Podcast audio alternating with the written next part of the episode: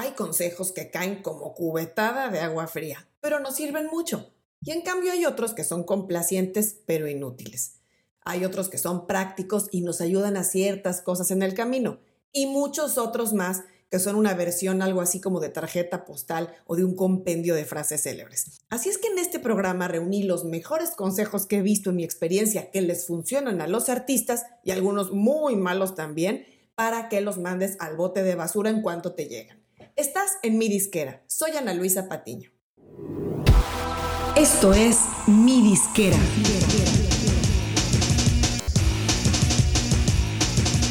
Mi disquera, donde tu música es tu negocio.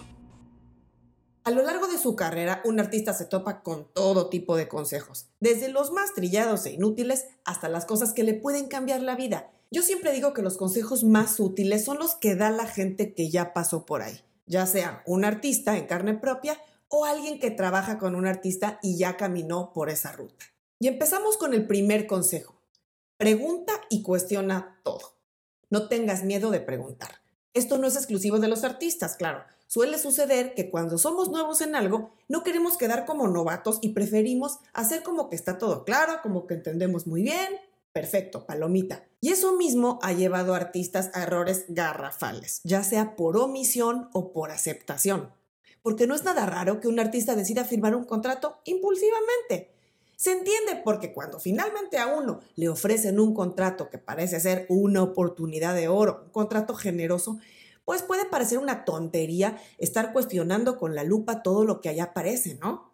Pero no, hay muchísimos casos de artistas que firmaron contratos que no entendían a detalle y que los dejaron con un grillete en el tobillo. Por ejemplo, Muchos artistas que firman contratos de disquera suelen ignorar que en muchos contratos ellos son los responsables de pagar la mitad o un porcentaje grande de la producción de los videos, de los videos oficiales, o que ciertos otros gastos de marketing se comparten.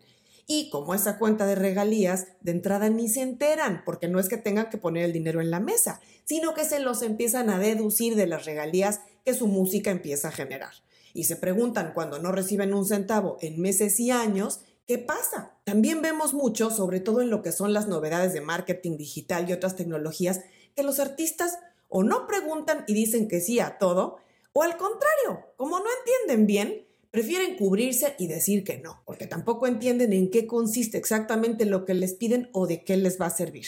Así es que ante todo, pregunta. Nunca te quedes con ninguna duda, por mínima que sea. Yo tenía un jefe que me decía, tonto es el que no pregunta, no hay ninguna pregunta tonta. Consejo número dos, acostúmbrate al no. Así como el niño mimado que desde pequeño le dicen que sí a todo, si uno crece y va por la vida esperando que todo el mundo en la escuela, los amigos y luego en el trabajo te digan que sí a todo, que nadie te contradiga, la pasas muy mal tarde o temprano. Más vale ir haciéndose una piel más dura cada vez para que todas aquellas negativas con las que nos topamos en el desarrollo de nuestra carrera no nos tiren sino nos fortalezcan. Y así como a todos nos toca la época en la que comenzamos a buscar trabajo y vas tocando de puerta en puerta, y seguramente la mayoría se te cierran, así pasa con los artistas en desarrollo en su carrera. Siempre se van a topar con los eso ahorita no funciona, ¿por qué no mejoras es esto más comercial? Vístete más sexy, ahorita no estamos firmando a nadie, ya estamos llenos, etc. Pero que todo eso no haga sino afianzar tu decisión en darle forma a tu carrera bajo tus propios términos. Consejo número 3. Ten un hobby o un proyecto personal. Aunque la música te consuma prácticamente todo tu tiempo e incluso tengas otro trabajo o estés estudiando, es muy importante tener un hobby o proyecto personal. Nuestro cerebro es un órgano con mucho potencial y hay que retarlo todo el tiempo, forzarlo a meterse en nuevos terrenos, a explorar nuevos intereses, a encontrar rutas de creatividad e innovación que no conoce. Si no, uno se estanca y no crece. También es importante por eso tener una válvula de escape que te permita ser más prolífico y creativo en tu carrera desde practicar algún deporte en forma seria y constante hasta otras artes como la pintura, la foto, la escritura, algún arte plástica.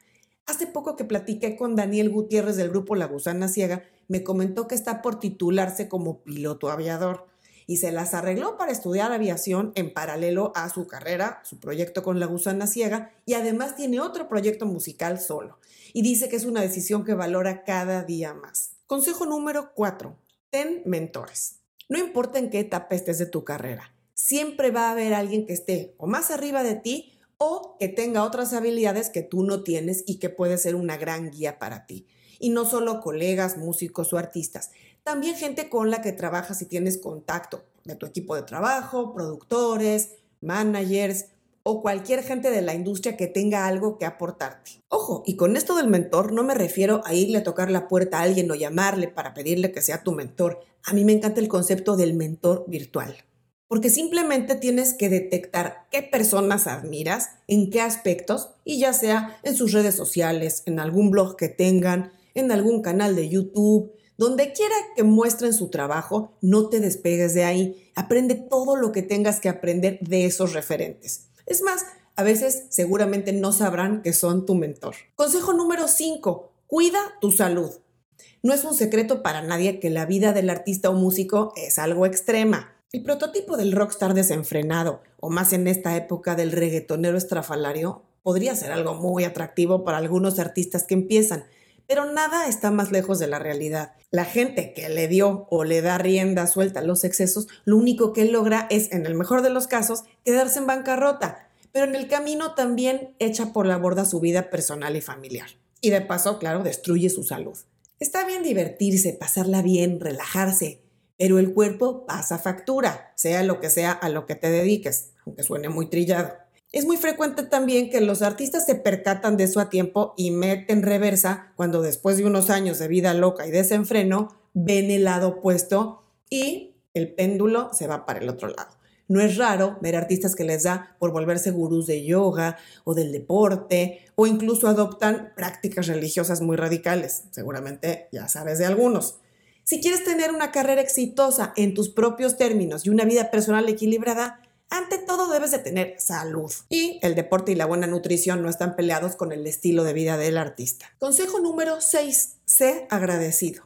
La gente que trabajamos en la industria solemos decir que la mayoría de los artistas son mal agradecidos. No quiero que te suene rudo, pero así es. Y claro, no quiero decir que todos, dije que muchos. Un artista no siempre se da cuenta y valora los esfuerzos que hace la gente que trabaja con él. A mí en 25 años que tengo en la música, sí puedo decir que me ha tocado trabajar con varios artistas que en su momento me hicieron saber su agradecimiento, a mí o al equipo que trabajaba en el proyecto, y que incluso cuando me los topo unos años después siguen recordándolo. Eso es súper satisfactorio. Pero también muchos otros que creen que están más allá del bien y del mal, que van por la vida poniendo a trabajar a la gente, aunque sea pagándoles, pero jamás tienen un gesto de gratitud. Además, el ser agradecido y dejar buen sabor de boca por donde vayas siempre te va a dejar las puertas abiertas, que no sabes cuándo se van a volver a necesitar. Consejo número 7. Aprende de todos. Hay que ser como una esponja. Los grandes artistas tienen en común que absorben las cosas que les sirven de todo lo que les rodea. Cada cosa que hagan la analizan desde varios ángulos, cada experiencia, cada gente con la que trabajan, cada lanzamiento exitoso o frustrado. A todo le sacan la enseñanza con la que se quedan y desechan todo lo que no les sirve.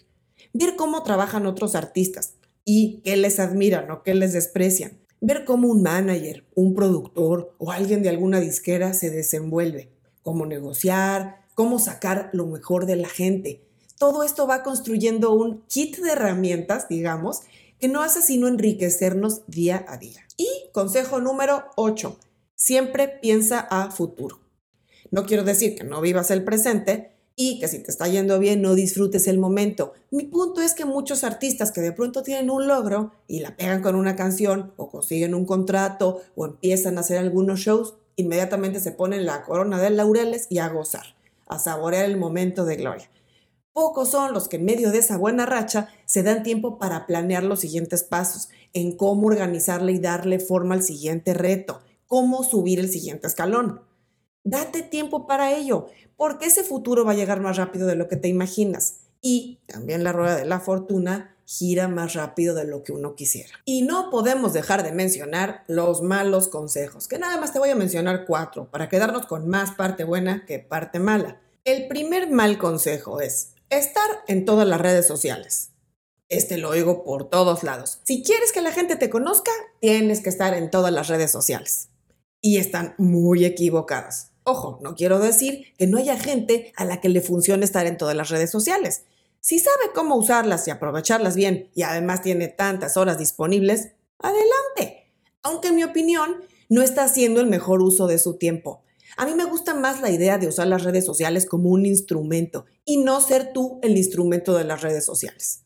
En pocas palabras, usa las redes sociales y no que ellas te usen a ti. Yo creo que lo más eficiente es usar solamente la o las redes sociales en las que te sientas más cómodo, no solo en plan espectador, sino también interactuando y generando contenido.